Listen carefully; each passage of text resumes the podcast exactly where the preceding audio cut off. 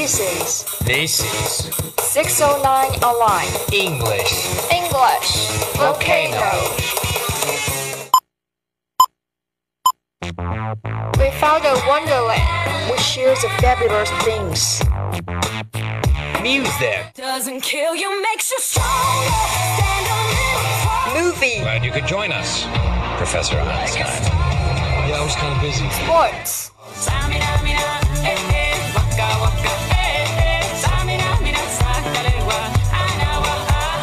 Have you ever had a punt? I was brought up to believe that you make your own luck, but I admit that I buy the occasional lottery ticket. You can see. International thoughts, global horizon, open mind. Profound significance. Let's get together and set fire. On English volcano, volcano eruption.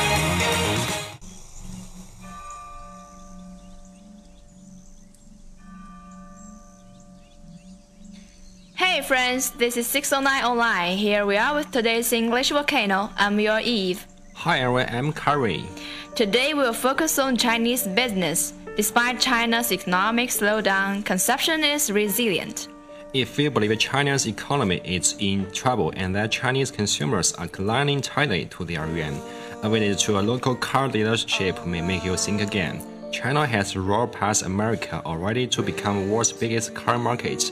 In March, sales of passenger cars zoomed again by nearly 10% year on year.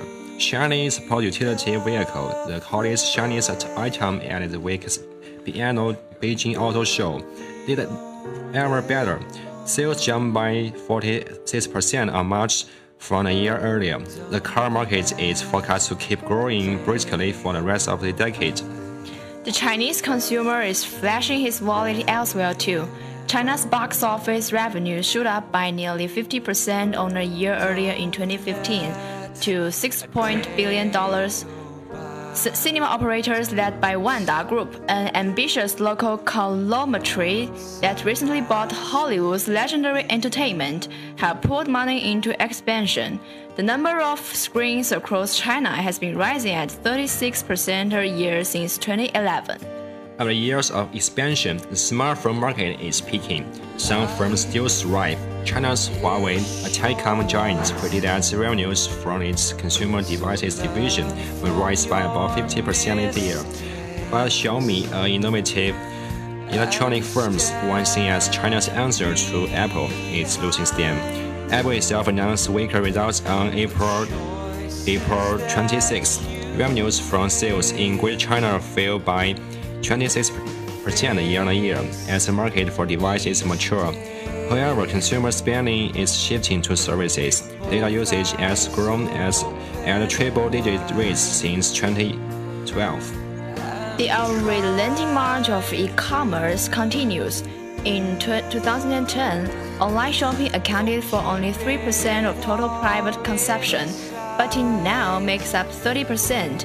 Alibaba, which processes more sales on its e-commerce platforms than eBay and Amazon combined, saw annual Chinese revenues grown to 63 billion yuan, 9.7 billion dollars in 2013, a rise of nearly 14% compared with a year earlier. JD, its main local rival, saw revenues leap by nearly 58%. Time for a short break. We are coming back soon.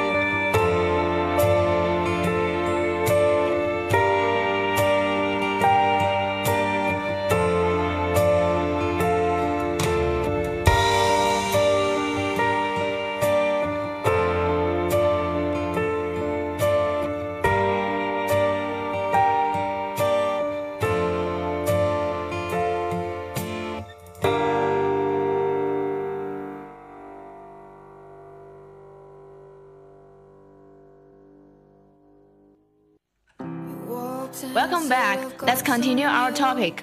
Chinese are still spending heavy ab- abroad.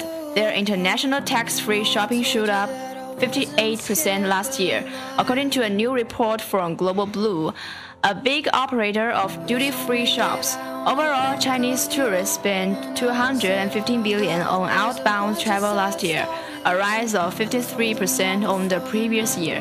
Ctrip, a big online travel firm partly owned by Baidu, a Chinese internet search giant, saw its revenues jump by nearly half last year to 10.9 billion yuan. As with cars, premium travel, so with consumption generally, all retail sales across the economy adjust for inflation rose by 9.6% during the first quarter.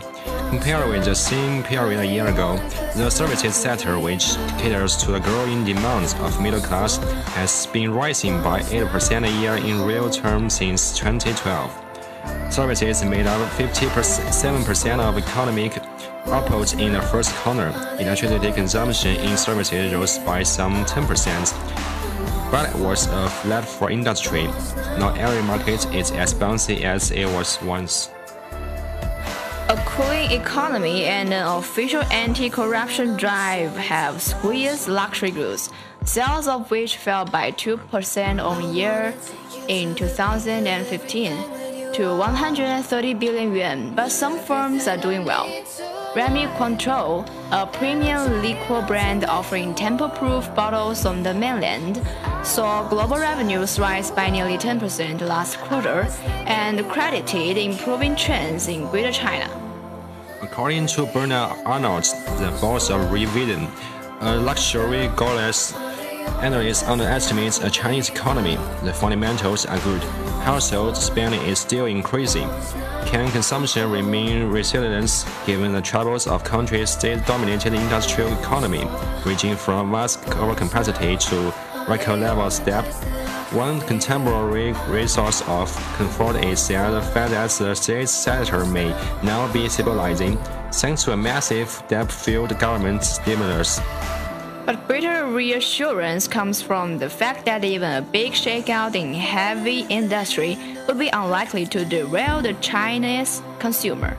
By one estimate, if 30% of capacity is slashed across China's most blighted state industries, perhaps 3 million workers will lose their jobs over the next three years. But thanks largely to the private sector, to country created 64 million jobs between 2011 and 2015, with more than 30 million emerging in past year alone. The dynamism of the most private consumer sector comes not from stimulus, argue Andy Rothman of Matthews Asia, an investment firm, but from strong income growth and low household debt. Chinese household debt stands at about 40% of GDP, roughly half the level seen in America.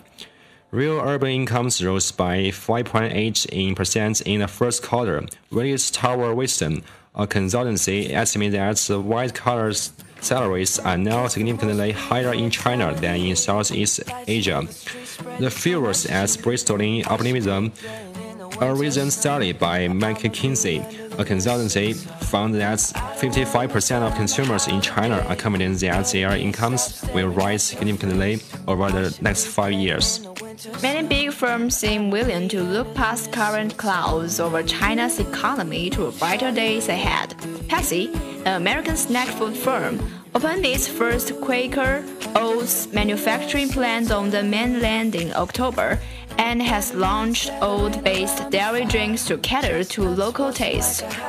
It even hopes to introduce Pepsi-branded smartphones. McDonald's, an American hamburger chain, won 1,215 outlets in the mainland over the next five years on top of the 200 and 2,000 it operates already.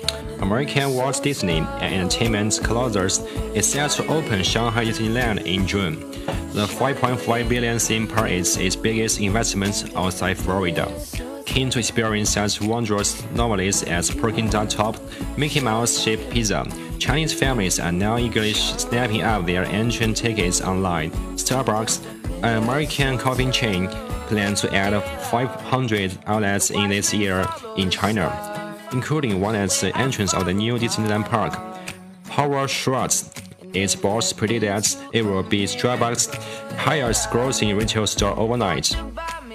Firms such as these are betting on the continued rise of the affluent middle class. By 2020, the number of households earning about $24,000 per year is expected to double to 100 million, making up 30% of all urban households. They are also betting on the frivolity of the free spending young. Consumption is rising at 40% a year among under 35s, twice the level of frugal oldest. But above all, they are betting on the law of large numbers. A joint study by the Boston Consulting Group, another consultants, and Ali Research, the research arm of Alibaba, predicts that even if economic growth falls to only 5.5% per year, well below official claims of nearly 7% a year now, China's consumer economy will expand over the next five years by some $20.3 trillion, despite the deficiencies in economic forecasts that incremental giant would be bigger than the entire consumer economy in Britain or Germany today.